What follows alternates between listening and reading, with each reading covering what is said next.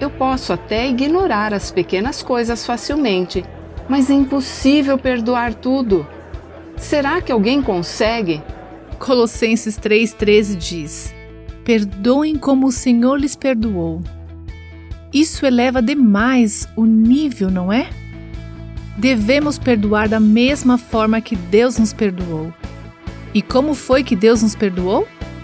O salmista nos diz: Assim como os céus são mais altos do que a terra, também os meus caminhos são mais altos do que os seus caminhos, e os meus pensamentos mais altos do que os seus pensamentos.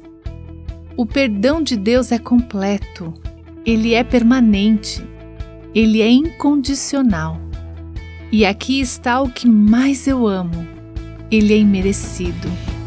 Não conseguimos merecê-lo, trabalhar por ele ou nos esforçar para obtê-lo.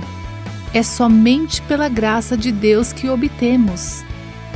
Você tem dificuldades para perdoar? Talvez você precise passar algum tempo pensando no quanto Deus te perdoou. Você ouviu Buscando a Deus com a Viva Nossos Corações.